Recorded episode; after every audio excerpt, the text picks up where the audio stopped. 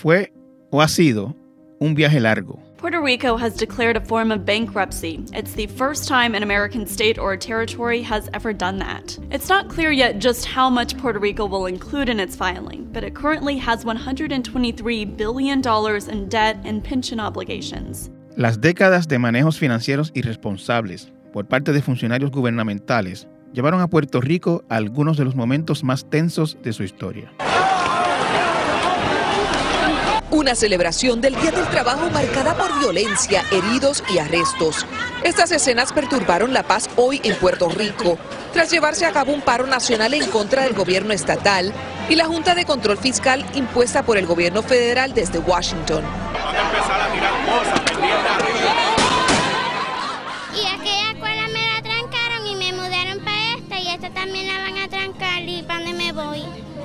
Eso no es justo, no piensan en los hijos. Mi nene estuvo llorando tres noches. Con lágrimas en sus rostros, los estudiantes de la escuela Parcelas María de Añasco fueron los protagonistas de una protesta en rechazo al cierre de su plantel escolar. A la campaña de ausentismo se unieron hoy casi dos terceras partes de los 40.000 maestros del sistema público. A la mesa para resolver el reclamo de salario y retiro digno, el gobierno no llevó mucho más que su compromiso de impulsar aumentos ante la Junta de Control Fiscal. Y de hecho, el gobernador ha pedido un voto de confianza. La economía va a mejorar, la condición presupuestaria va a mejorar. El viaje está lejos de terminar, pero ha entrado en una nueva etapa. Puerto Rico's government has formally exited bankruptcy, which now completes the largest public debt restructuring in U.S. history. Nearly seven years ago, the island announced that it wasn't able to pay its more than $70 billion of debt. The departure means that Puerto Rico's government will resume payments to bondholders for the first time in years. Reestructurados los compromisos financieros del gobierno y habiéndose aprobado el plan de ajuste de deuda, surgen entonces nuevos desafíos.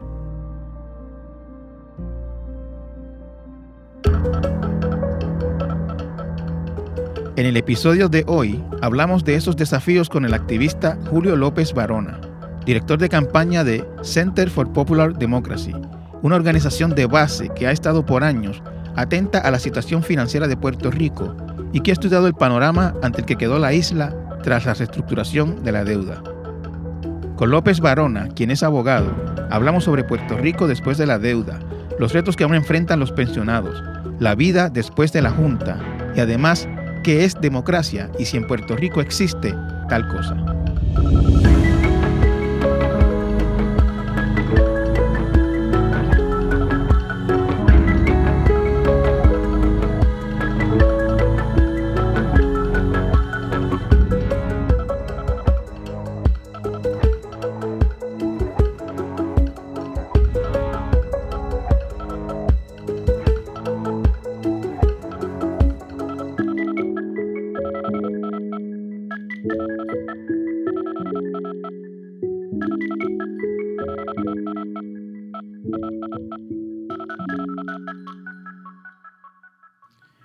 Saludos, licenciado Julio López Barona, director de campaña de Center for Popular Democracy. Gracias por acompañarnos en el podcast de hoy. No, gracias por tenerme. Es un honor. El licenciado López Barona eh, ha estado involucrado durante los pasados años en varias campañas que han sido muy, muy importantes en Puerto Rico, muy, muy importantes en, el, en estos años críticos que hemos estado viviendo desde el huracán, la bancarrota antes que el huracán, la quiebra, la Junta de Supervisión Fiscal, los planes de ajuste de deuda, los planes de recortes de pensiones. En todos esos temas, el licenciado López Barona ha estado involucrado de una u otra manera y, vamos a hablar eh, eh, al respecto. Eh, gracias por aceptar la invitación. Claro. Antes de entrar a los temas, a mí siempre me gusta que la audiencia conozca un poco al invitado. Eh, usted es puertorriqueño, criado aquí, criado afuera. Cuénteme de su trasfondo. Pues sí, yo soy nacido y criado en Puerto Rico, eh, de Cupey. Eh, mis padres, ambos, Aleida y Julio, fueron abogados de mi papá de servicios legales y mi madre trabajó en Asume, también fue jueza. así que siempre estuvo la vena de tratar de hacer algo por mejorar el país. y siguiendo con sus pasos, empecé a estudiar derecho y rápidamente me di cuenta que no me gustaba. Fue un momento en el cual estaba mirando los recibos de divorcio de una persona para hacer unas unas cláusulas matrimoniales que yo dije, esto no es para mí, yo tengo que buscar otra cosa. Y en ese momento, por amor, eh, decidí irme para New Orleans. Eh, y en New Orleans fui de, eh, de abogado de una escuela fancy en Puerto Rico a ser una persona que nadie conocía. Y eso me dio muchas oportunidades un poco de crecer, de, de, aprender un poco de qué es lo que está pasando en Estados Unidos, cómo tratan a los, a los latinos, con todo y que yo soy bastante blanquito. y de ahí pues estudié, hice una maestría en Derecho Internacional y Comparado eh, ayudé a escribir un libro sobre este, derechos ambientales y por cosas de la vida empecé a, trabajar, porque pues, en ese momento no tenía trabajo, empecé a trabajar con el censo y le cogí mucho amor a tocar puertas, a hablar con gente, a tocar puertas, a ver cómo podía moverlos a que pues eh, salieran de su... Este, eh, de sus dudas eh, y, se, y, se, involucraran y pues utilizaran su poder en este caso para, para ser contados en los Estados Unidos. New Orleans después de Katrina, supongo. Eso fue tres años después de Katrina. New Orleans lies in shambles. It is left without power, without drinking water. Many residents are stranded on rooftops, desperate to be rescued. Bodies float in the streets looting breaks out. Así que nosotros estábamos tocando puertas en ese momento dado y lo más que estábamos viendo eran este, casas que estaban, que no, pues que no había nadie. Así que el, mayor trabajo que teníamos era ese, identificar dónde estaba la gente, cómo estaba la gente, porque parte de lo que el censo hace cada 10 años es que establece cuál es la población de, la, eh, de ese espacio y mover recursos. Y nosotros pues estábamos tratando de identificar a la mayor cantidad de de personas posibles, porque si no, New Orleans se quedaba sin eso. ¿Y, cuando usted regresó a Puerto Rico, eh, fue antes o después de María? Eh, yo regresé a, Puerto Rico eh, después del huracán María, como dos meses después. En ese momento yo estaba viviendo en Connecticut. Yo había ayudado a empezar una organización que se llama Se hace Camino Connecticut, que es una organización que específicamente trabaja con personas indocumentadas. Eh, y eso fue, yo estaba trabajando en una unión y me reclutaron y me dijeron, llégale, vamos a crear algo latino, va a ser súper bueno. Y yo en ese momento no sabía cómo bregar con organizaciones, no sabía cómo levantar dinero. Eh, y nos fue bien, levantamos mucho dinero, pudimos ganar eh, unas batallas bien importantes en Bridgeport. Pero empezó el tema de Puerto Rico a surgir. En ese momento dado, este, por cosas de la vida, yo, yo conecté con el equipo de Nidia Velázquez y con la gente de New York y ellos empezaron a hablar del impacto que tenían los fondos buitres en la, en la isla. As the island's economy took a dramatic turn for the worse in the last two years, bond prices plummeted and yields soared. Hedge funds saw this as an opportunity and began investing heavily. Today, they hold as much as some say 20%, others say 30% of Puerto Rico's securities. Unfortunately, they are using this leverage to lobby for draconian cuts that harm residents of Puerto Rico. O sea, do, dos años antes de María. Eh, es, fue eh, casi dos a tres años antes de María. De, de, María fue 2017 y la, el problema, obviamente, el problema fiscal venía agravándose desde, digamos, desde el mediados de los 2000. Sí. Pero eh, ya, en el 2015 por ahí ya, ya había impago y todo ese tipo bueno, de cosas. Bueno, en el 2015 es que se da la, el, el, la famosa, en, ese, en esos años, 2014, 2015, se, se da la famosa venta de estos 3 mil millones de dólares en, en, en bonos, que son bonos chatarras, que son los bonos que como quien dicen... 3.600 millones. Clavan la cruz en Puerto Rico. Y yo me acuerdo en ese momento dado que cuando me llaman... Eh, eh, Meses después, Alejandro García Padilla habla de que la deuda es impagable y que tenemos que empezar un proceso de negociación, que es donde empezamos a ver el ataque ofensivo extrema, extremo de los fondos buitres, eh, que empieza con todos estos planes que, van cayendo. Y de ahí, pues, yo empiezo como a, trabajar desde la diáspora, a ver cuáles son las oportunidades organizativas. Y nos dimos cuenta bien rápidamente, uno, que la gente no entendía qué eran los fondos buitres que ni yo mismo lo entendía. Yo me acuerdo cuando a mí me llamaron, yo dije, pues yo no sé qué es lo que hacen los fondos buitres, pero no suenan muy bien. que yo, basado en lo que yo he escuchado de los fondos buitres. Para, para efectos de, para el beneficio de la audiencia, fondo buitre es qué específicamente? Pues un fondo buitre es un, es un fondo de inversión, eh, similar a otros fondos de inversiones, eh, pero en este caso los fondos buitres utilizan unas, este, unas ventajas que tiene el, el tipo de infraestructura que les permiten eh, hacer ganancias sobre la ganancia eh, y les permite hacer ciertas como eh, ciertas estrategias que los ayudan a, a ganar mucho dinero.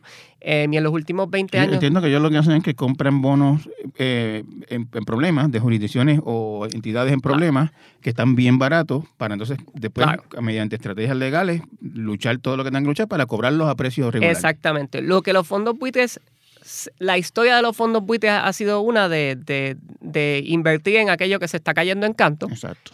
Para, como quien dice, como, como, como venderlo por, por piezas y sacarle mucho dinero. Y hacía 20 años había toda esta trayectoria entre que fondos buitres habían entrado a sitios como Argentina, como el Congo, como Grecia, y lo que hacían era que como que veían que esos países estaban en un momento crítico, que no tenían dinero, y como cualquier persona, cuando tú no tienes dinero y te, y te dan, y te dan unos chavitos, pues los intereses van a ser bien malos.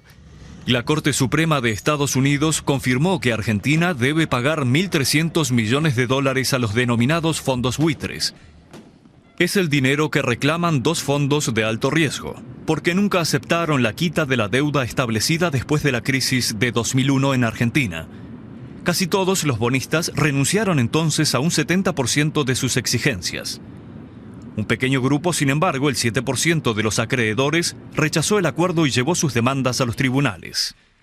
Pues nosotros lo que nos dimos cuenta cuando empezamos a estudiar los acuerdos a los que Puerto Rico había llegado es que no era que los intereses eran malos porque te daban 15% de interés o 20% de interés. Estábamos hablando de 700% de interés. Estábamos hablando de que Puerto Rico en algunos casos estaba, había, había comprado bonos a 30, se les había vendido bonos a 30 centavos y eh, se suponía que Puerto Rico pagara un dólar. Así que si Puerto Rico lo pagaba todo, estábamos hablando de que la ganancia era de 70 so- centavos sobre el dólar, que es exactamente la conversación que pasa Es- en los es- últimos años. Ese es el tema. O sea, eh, eso que usted está describiendo es lo que hacen los, los fondos buitres. Eh, yo he preguntado varias veces y me han dado un estimado, eh, pero nunca he logrado que alguien me dé una, una cifra certera de cuánto de la deuda de Puerto Rico estaba en manos de buitres. Eso se sabe. Es bien complicado porque ha cambiado mucho. Eh, yo, yo he escuchado que era como el 50%. Sí, esa es la, la cifra que yo he escuchado. Y depende en qué momento tú preguntes, la cifra cambia, porque pues estas personas lo que hacen es que juegan el mercado. Por supuesto. Eh, cuando el... Yo- una- Yo, yo pregunté, por ejemplo, en el momento en que se estaba negociando el plan de ajuste de deuda, porque había gente proponiendo que, a lo- que, que una de las propuestas que se corrió por ahí, aunque no, no fue la que prevaleció, era que se pagara, a, yo no- recuerdo el término que usaban, pero era que se pagaba a lo que se había comprado, Ujú. no, no al precio del momento, sino a lo que se compró. Eh, entry o algo así era que le llamaban, pagar el, el precio de entry Claro, o algo por el yo estilo. te, di 20 yo te di 30 centavos, yo te devuelvo 30 centavos. Exactamente. Pero, Y- pero, pero lo que estaba pasando era que lo compraban a 30 y lo, y lo, y lo, y lo cobraban a, a, a 100. Y es exactamente lo que pasó. Eh, cuando la Junta de Control Fiscal habla de los recortes, habla de los recortes como si ellos consiguieran recortes de 70% en algunos casos. Si tú miras eh, cómo se llegan a esos recortes, se ve que, que, que en el trasfondo en el trasfondo de cómo se va a pagar la deuda es mucho más la ganancia y que en muchos casos los fondos buitres, como compraron tan y tan y tan económicamente, igual van a tener un Y, repago. y lo- y los recortes fueron, según tengo entendido, a los bonistas no asegurados, que eran mayormente, eh, cuando ya hablan de bonistas, realmente se, se, se- se refieren en un término más amplio a acreedores. Y eran acreedores eh, puertorriqueños, empresas locales que habían dado servicio al gobierno, etcétera. Los, los- los bonos, los bonistas, los que llaman constitucionales, los de la deuda asegurada, ahí era que están muy, bien metidos los buitres. Correcto. Parte de lo, lo difícil de la Ah, campaña. Perdóname, hubo gente que, que le dio servicios al gobierno, que tenían una deuda, en algunos casos de, qué sé yo, 500, 600 mil, a veces menos, a veces más, que pare- puede parecer poco, pero para una empresa pequeña es mucho, que cobraron 2, 3, 5 centavos por lo que, ¿no? por lo que Mira las personas retiradas, por ejemplo, que eran las primeras que les iban a dar, el- eh, que les iban a picar su, su, este, su retiro. Y parte de lo que estos fondos buitres hicieron fue que entraron tarde con esas garantías. Porque Claro. sabían que iban a pasar. Por eso es que se da toda esta conversación sobre los bonistas del patio, sobre, y, y en muchos casos las conversaciones sobre los bonistas del patio estaban siendo impulsadas y financiadas por los mismos fondos buitres que querían mantener la conversación sobre el pago de, de la deuda de Puerto Rico activa. Eh, Una de las luchas que, nos- que más grandes para nosotros ha sido eh, durante todo este tiempo es que la noción en Puerto Rico es que tú pagas lo que tú debes. Eh, y, y nosotros empezar a desmesurar y empezar a tener un análisis crítico de que no debemos pagar, de que se debe cancelar la deuda, para la gente, igual para mí, es bien difícil porque tú te sientes como que apegado a, a una responsabilidad que tú asumiste. Y parte de la, de la lucha más grande que se, que se dio no solamente fue crear la narrativa de que los fondos buitres eran personas que se estaban aprovechando de la ciudadanía, pero también que la gente entendiera que la deuda de Puerto Rico es una deuda basada en muchos casos en, en- en- en- una noción falsa de, de lo que es eh, la deuda y, de lo que son los intereses y de lo que es el repago. Eh, y esa ha sido la discusión más difícil, que la gente empiece a decir cancela la deuda, que la gente empiece a decir como que esta deuda es impagable, que la gente en un momento dado después del huracán empieza a decir, mira, ya nosotros pagamos lo que teníamos que pagar, nosotros tenemos que reconstruir la isla. Eh, ha, ha sido una de las partes más difíciles de la conversación. Al, al final del día, eh, licenciado, la, la deuda se renegoció, se alcanzó un acuerdo de, de deuda de la deuda constitucional, ya prácticamente toda la deuda ya ha sido renegociada, excepto la de la Autoridad de Energía Eléctrica, creo que es la que queda pendiente, que no es poca, de hecho es, bastante, eh, son como unos 10 mil millones. Eh, se borró en todo el proceso, creo que fueron como unos 6 mil millones de deuda. La Junta declaró eh, ilegítima o, o- o- o- No. La Junta hace dos años declaró ilegítima 6 mil millones de dólares. En las últimas negociaciones del plan de ajuste, eso se, es, ese, esa, es, ese reclamo de ilegitimidad se elimina y se añade esa deuda a la deuda que se negocia. Y después ellos vienen con el argumento de que ellos realmente eliminaron esa deuda porque recortaron 70%. Pero si tú ves el pago de Puerto Rico a, la- a lo largo de los próximos 30 años, el, eh, el recorte de deuda es mucho menos. Estamos hablando de, de 20%, quizás un poquito más, eh, cuando se ha dicho desde siempre que si Puerto Rico no hace recorte eh, de más de 80% a la deuda de Puerto Rico, que no se hicieron en el plan de ajuste, eh, Puerto Rico va a caer en una bancarrota en menos de 10 años. Sí, yo- a, a eso era lo que yo quería ir. Al final del día, pues se, re- se, re- se- se renegoció la deuda. Hay un acuerdo que, que Puerto Rico firmó a través de, su, de sus representantes electos o, o- o- o aceptó a, favor, a, a través de la legislatura, etcétera. Eh, ¿qué, qué- qué- qué hay, o sea, en, este punto, ¿qué, qué queda por hacer o qué se puede hacer excepto pagar?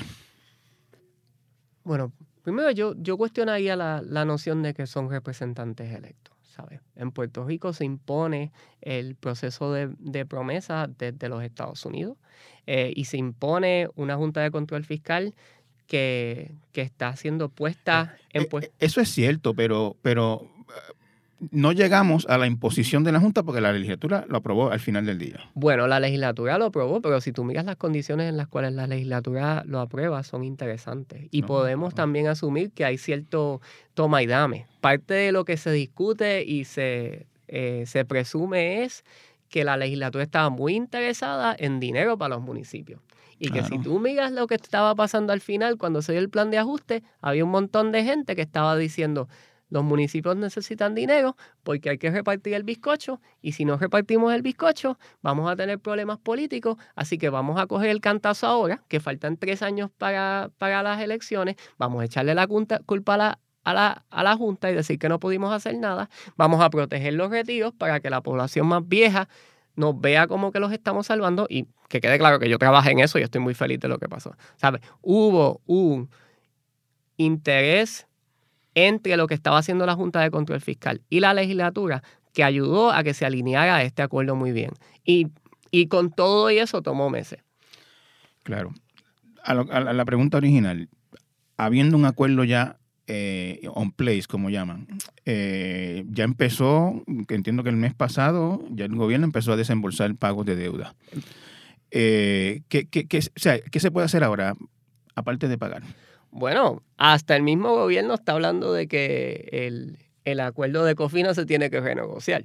Así que si algo parece bien claro es que por más que el plan de ajuste parezca final, si nosotros vamos a caer en bancarrota en menos de 10 años, o negociamos o estamos en el mismo hueco que estábamos. Y cuando empezamos a ver los recortes que son necesarios para mantener a Puerto Rico a flote, para no caer en bancarrota, Pierluisi, los populares, los PNP, quien sea, tienen que empezar a tener una discusión seria de cómo nosotros renegociamos este acuerdo y cómo empezamos a tener una conversación sobre eso, no solamente en Puerto Rico, pero en el Congreso. Pero hay algo eh, formalmente discutiéndose, planteándose, corriendo con relación a esto? ¿O en este momento estamos, digamos, en compate espera? Vamos a esperar que, este acuerdo se cumpla en los vaticinios de que va a fracasar y, entonces trabajamos. Ahora mismo yo creo que el gobierno no va a admitir su fracaso por razones obvias. Pero, por ejemplo, Omar Marrero sí ha levantado que el acuerdo de Cofina tiene que, tenemos que mirarlo y tenemos que renegociarlo. Eh, lo cual quiere decir que yo presumo. yo no recuerdo eso de Omar Marrero. Hace como tres, dos o tres meses, eh, Omar Marrero o alguien del equipo del gobierno, estoy casi seguro que fue Omar Marrero, dijo públicamente que el acuerdo de Cofina había que empezar a renegociarlo y había que empezar a restablecerlo. No hay ningún esfuerzo eh, congresional eh, a nivel de activismo en contra del acuerdo en este momento. Bueno, ahora mismo, pues parte de lo que tenemos que hacer es reorganizarnos y eso va a tomar tiempo. Em, hay que reorganizarse para la próxima, el próximo default específicamente, que va a pasar en los próximos ocho años. Eh, los esfuerzos más grandes que se están dando ahora mismo son en cuanto a la Junta y eliminar a la Junta. O sea, la semana pasada eh, se, se presentó una legislación que tiene apoyo bipartita que nosotros estamos trabajando. Esa es la de Richie Torres que sí que eliminaría la, la Junta de Control Fiscal eh, si hay más de dos presupuestos eh, eh, pues que estén balanceados y sabemos que este año, pues con todas sus dudas, el presupuesto de este año está balanceado, así que posiblemente se podría eliminar la Junta en un año. ¿Ese es el Trust Puerto Rico Act? sí, correcto. Se llama el Trust for Puerto Rico Act.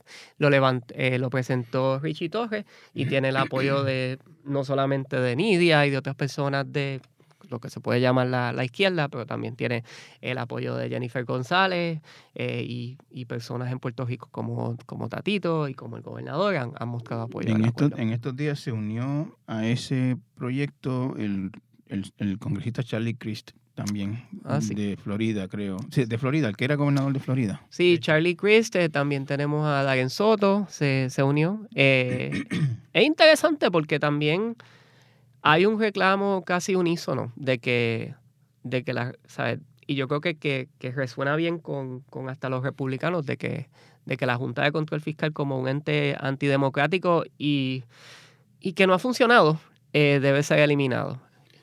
Aquí en Puerto Rico, eh, cuando se habla de la posible salida de la Junta, eh, hay gente que realmente parece aterrada como que, como que, wow, se va la Junta, nos quedamos solos otra vez.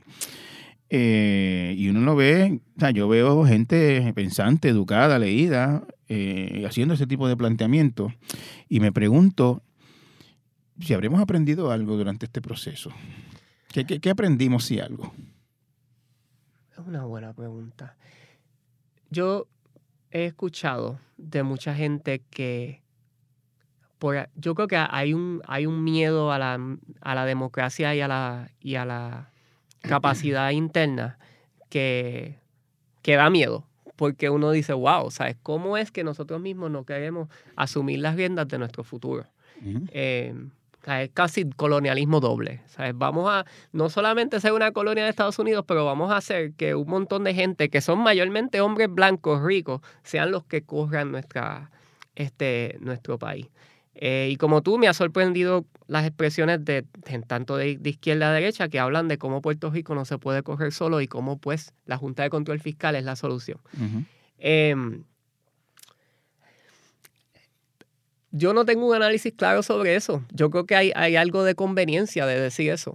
conveniencia de, decir, ¿sabes? De... Bueno, e, e, eso viene, como, como, como usted bien sabe, de, del miedo eh, de, lo, de, de, lo que se entiende que fue la causa de la bancarrota, que fueron actuaciones irresponsables de los políticos electos de Puerto Rico. Claro. Esa es, como usted Sí, bien sabe, esa me una, esa es una parte me análisis. o sea, yo no puedo creer que esa sea la única. Pues, o sea, aquí todo el mundo sabe que la Junta ha sido un desastre. Yo, yo creo que es bien difícil que la gente no diga eso. Yo me acuerdo de Ricky renuncia y llévate a la Junta. Y eran miles de personas, casi millones de personas las que estaban en las calles diciendo eso. O sea, cuando nosotros hablamos de, pregúntale a la gente, a cualquier persona en la calle, a los pensionados, qué ellos piensan de la Junta y la perspectiva no va a ser, wow, esta gente ha hecho un trabajo increíble. O sea, yo creo que también es una, una, una apuesta casi política de los dos lados. Por un lado, de lados que son, que no necesariamente creen el gobierno electo, para utilizar eso para quitarle poder al gobierno electo. Y de la izquierda, hasta cierto punto, un intento de, de, de mantener a la Junta porque es, es tremendo agitador eh, y, y ayuda a mover a las masas. Y yo no puedo, por más que yo en- entienda los cálculos de ambas partes, yo no puedo creer que nosotros, que nosotros aceptamos a esta Junta antidemocrática y terrible como la solu- solución a Puerto Rico a largo plazo.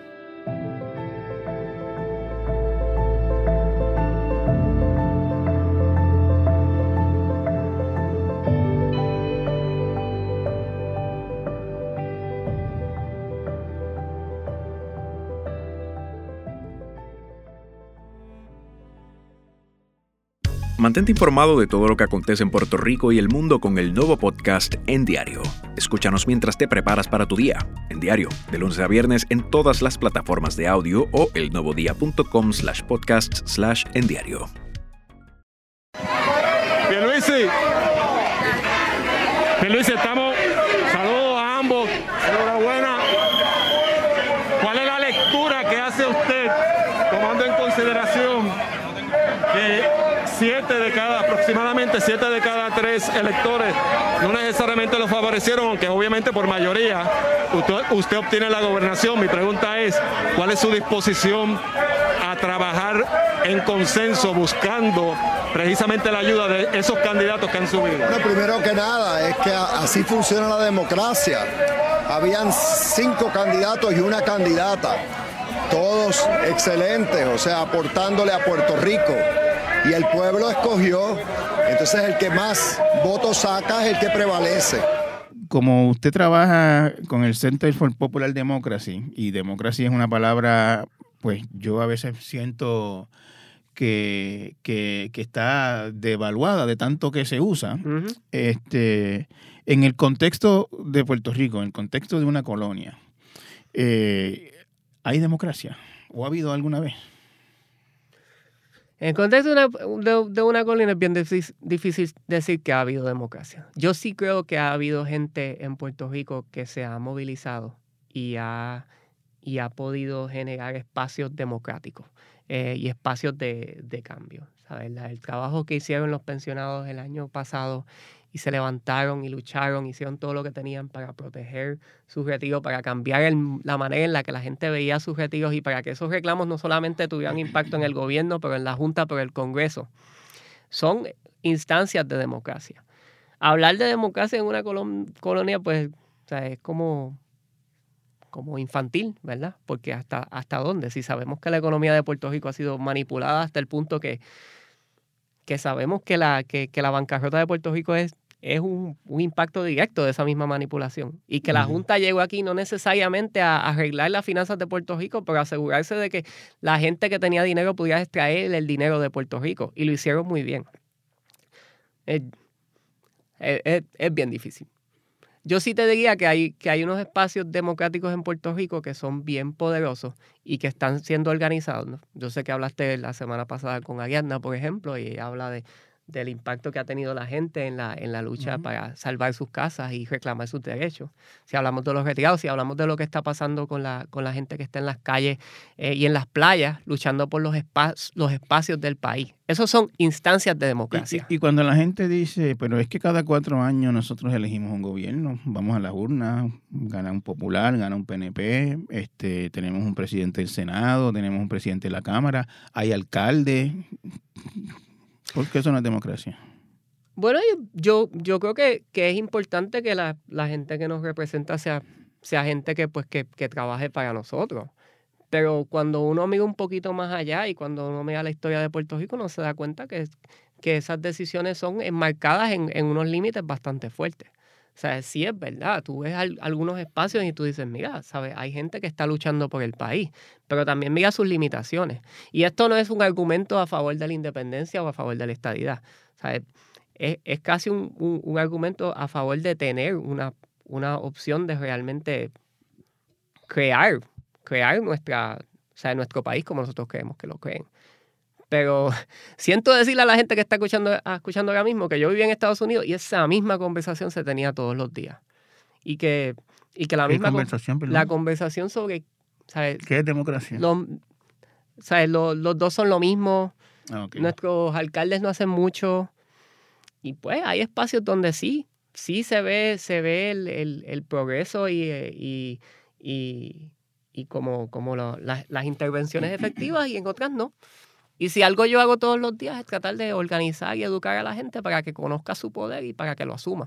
E, eso es lo que hace Center, Center for Popular Democracy. ¿Qué es, qué es, qué es Center for Popular Democracy? Nosotros somos una organización comunitaria que trabaja con 48 organizaciones en Estados Unidos y en Puerto Rico, que son organizaciones de gente, gente que está todos los días en la calle este, luchando por diferentes cosas. Eh, por ejemplo, tenemos a gente en, en California que están luchando a favor de eh, que, pues, que se cancele la renta de gente que ha luchado después de la pandemia. Eh, tenemos gente en New York que están eh, cayéndole encima a todas las corporaciones que están aprovechándose de de del ambiente depende, son espacios organizativos y nosotros lo que hacemos es que los, apoyamos, nos aseguramos que tengan la capacidad que, tienen y cuando es necesario, pues los, los, movilizamos como, como, como, un grupo internacional. Eh, que trabaja. Y aquí en Puerto Rico, pues trabajamos con Construyamos Otro Acuerdo, eh, trabajamos con el Frente de Defensa de las Pensiones y trabajamos en, en, todo lo que tiene que ver con, con, la, con la deuda, el impacto que tiene la deuda y con nuestra base, que son pensionados y pensionadas, que están luchando por preservar su, casi casi su dignidad luego de haberse retirado. Bajo las tensiones que han vivido los viejitos de Puerto Rico, alguien se atreva a decir que le va a recortar un solo centavo a los pensionados. Hoy, miles de viejitos que vivieron sin agua y sin luz, que todavía muchos están sin agua y sin luz el día de hoy. Es indignante que alguien se atreva a decir que le va a hacer un solo recorte a los pensionados de Puerto Rico. En el caso de los pensionados, eh, no salieron muy bien del acuerdo, de, no, redujeron las pensiones, pero al no haber aumentos en las pensiones equivale a una reducción porque el costo de la vida va a seguir subiendo. Sí, y esa es la próxima batalla ellos dieron la batalla, ellos y ellas dieron la batalla bien fuerte para preservar sus pensiones porque pues eran sus habichuelas. La gente no entiende que en los últimos tres años, en la pandemia, en muchos casos los retiros de la gente era lo único que sostenía familia. La, gente no entiende que muchos de estos pensionados que nosotros con los que trabajamos, por ejemplo, en, en Cagua, a veces las casas se les están cayendo en tantos y ellos hacen todo lo que pueden por su familia y por sacrificarse porque todo el mundo esté bien alrededor de ellos. Y ellos pues lucharon hasta el final para asegurarse que por lo menos eso que se les había asegurado después de 30 años de trabajo se mantuviera. Y definitivamente, ¿esto se acaba aquí? No. Esto sigue como todo en la vida, como toda organización. Y hay que trabajar con el COLA, hay que trabajar con el fideicomiso que viene por ahí de los y, hay, y hay, algo, y hay algo concreto trabajando, sí. Pues hay varias conversaciones ahora mismo sobre el cola. Eh, esas conversaciones pues tienen que ver con que, este, específicamente si hay oportunidades legislativas para mejorarlo. Eh, hay que ser sinceros, no, no son las mejores. Eh, las condiciones en la legislatura están difíciles. También hay un fideicomiso que es el que se supone que trabaje todo lo que tiene que ver con las, con las pensiones. Eh, y eso es algo que estamos, estamos viendo si hay maneras en las cuales los pensionados que nosotros organizamos eh, puedan tener participación y voz y voto en eso. O sea, que, que están haciendo, o sea, están en, hay movimiento, pero no hay nada así concreto ahora mismo. Hay conversaciones que se están dando, mucha gente se está reorganizando. Hay un, yo te, yo te diría que hay un momento bien interesante de, eh, como de, de presiones que se están, que se están juntando, porque estamos viendo, por ejemplo, el, la ley 22, y el, el, desplazamiento y casi la gentrificación de la isla como algo que está teniendo un impacto bien fuerte en los pensionados. O sea, estamos viendo el, la, el impacto en las vidas de los trabajadores y trabajadoras de la isla, que les acaban de subir el, el salario y sabemos que eso no les da, y cómo eso tiene un impacto con los pensionados. Así que definitivamente como que hay mucho interés en ver cuál es el la próxima lucha, pero ah, pues ¿sabes? Hay que organizarse. ¿Cuál, cuál, es, el, cuál es el impacto de la, de, la, de, la, de la gentrificación en los pensionados? ¿Han estudiado algo de eso? ¿Se ha visto algo específico? Tenemos muchos muchos ejemplos simplemente de historias que, que hemos escuchado. Eh, en, en, muchos casos tienen que ver pues con el desplazamiento, con personas que históricamente vivían en sitios que ahora se, se vuelven atractivos eh, y esas personas pues se les ofrece dinero para que se vayan, eh, esas personas pues de momento los espacios donde están viviendo se vuelven más difíciles o más, eh, más caros.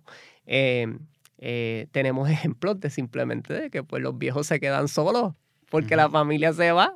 A ver, ¿qué fue lo que pasó en Puerto Rico después del huracán María? O sea, mira quiénes murieron y por qué murieron. Estaban en medio de la montaña y no tenían familia alrededor porque la mitad de la isla se había ido. Sí, así que sí hay unas conexiones bien, bien claras que, que, que, vemos todos los días y hay como, yo te diría, como, como una energía general en, en cuanto a, pues, cómo, no, cómo estamos siendo desplazados lentamente.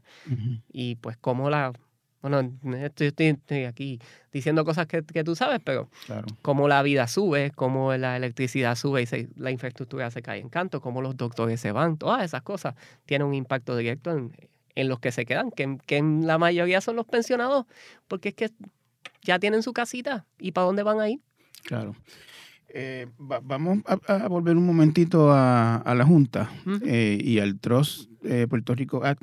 E, ese proyecto está en comisión. ¿Cuál es, cuál es el cuál es el estatus de ese proyecto ahora mismo? Pues el proyecto se acaba de presentar y próximamente pues lo que estamos esperando es que luego de que las conversaciones sobre eh, el estatus en Puerto Rico, que ahora mismo hay dos legislaciones que están paralelamente corriendo, terminen, eh, va a haber una conversación con el Comité de Recursos Naturales eh, sobre esta legislación. o sea, van, van, a esperar a que, a que, a que continúe su curso los proyectos de estatus, a, que, a que haya un desenlace con esos proyectos. lo que hemos escuchado es que va a haber algún tipo de eh, de, eh, de, audiencia que se va a dar en los Estados Unidos específicamente sobre estos estas dos legislaciones y que cuando eso termine vamos a poder movernos. los vaticinios con esos proyectos es que no van a salir de comisión siquiera. Eso, es lo que, eso es lo que se ha planteado hasta ahora. Pues eso es lo que pasa cuando tú politizas cosas que no deberían ser politizadas. Cuando tú tienes un, cuando tú tienes proyectos que tienes un, proyecto que lo que hace es que, le diga las gradas, como es el proyecto eh, que, está, que está apoyando el gobernador eh, sobre la estadidad y que se está basando en un referéndum que nada de referéndum tuvo, eh, versus otro proyecto, que es el proyecto que nosotros apoyamos porque pensamos que es más sensato, que es uno que lo que dice es que tenemos que tener una conversación sensata con la gente de Puerto Rico sobre lo que quieren antes de ponernos a decir que la gente quiere la estadidad para Puerto Rico. Claro, pero a lo que iba es a que antes de, eso, o sea, para que se vea el proyecto de Trust Project, tienen que terminar ese trámite. Eso es lo que, eso, es lo que usted me dijo. Eso, no le quita que nosotros lo que estamos tratando de hacer es, eh, pues, llegar eh, bien listo y lista. Estamos trabajando bien fuerte para tener a un montón de gente apoyando el proyecto. Así que cuando lleguemos a ese momento donde haya una, audiencia, eh, sea bien claro el apoyo.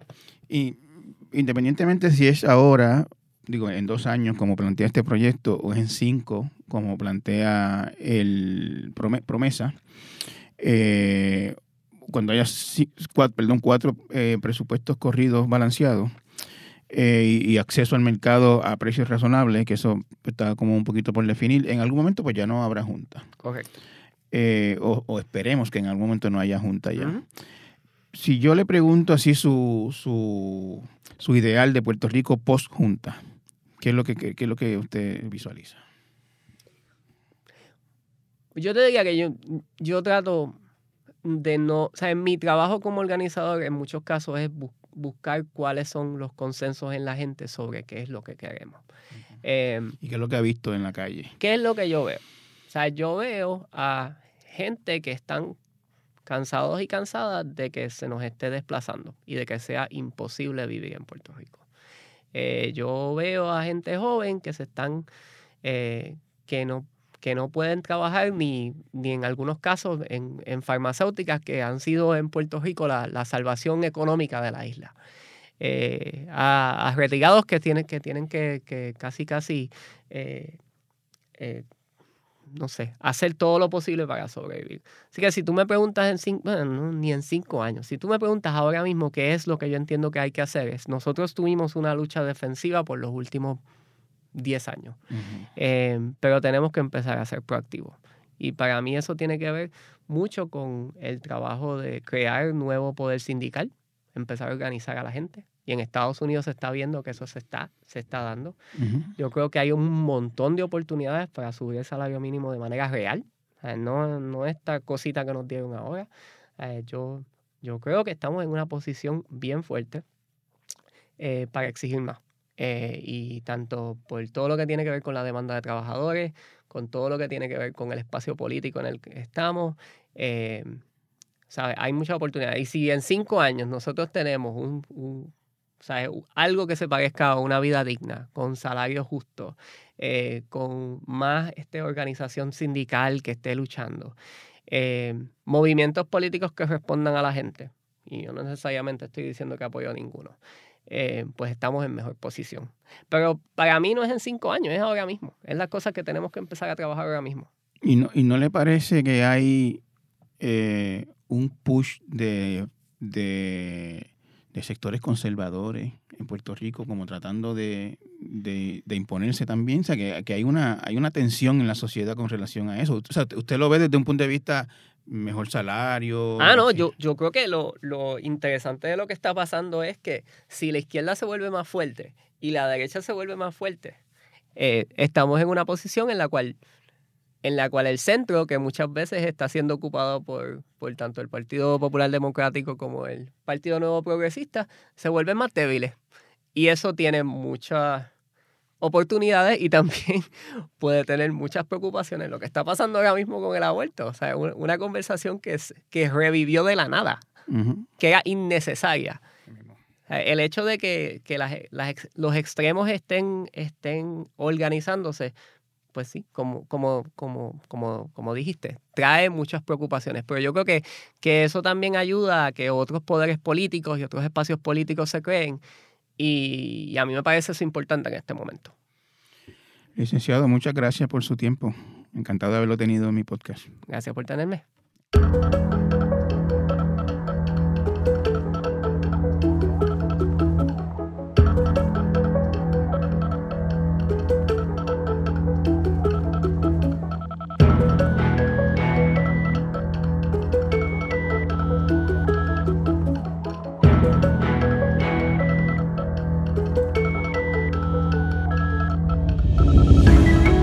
Torres Gotay Entrevista es una producción de Jeffan Media.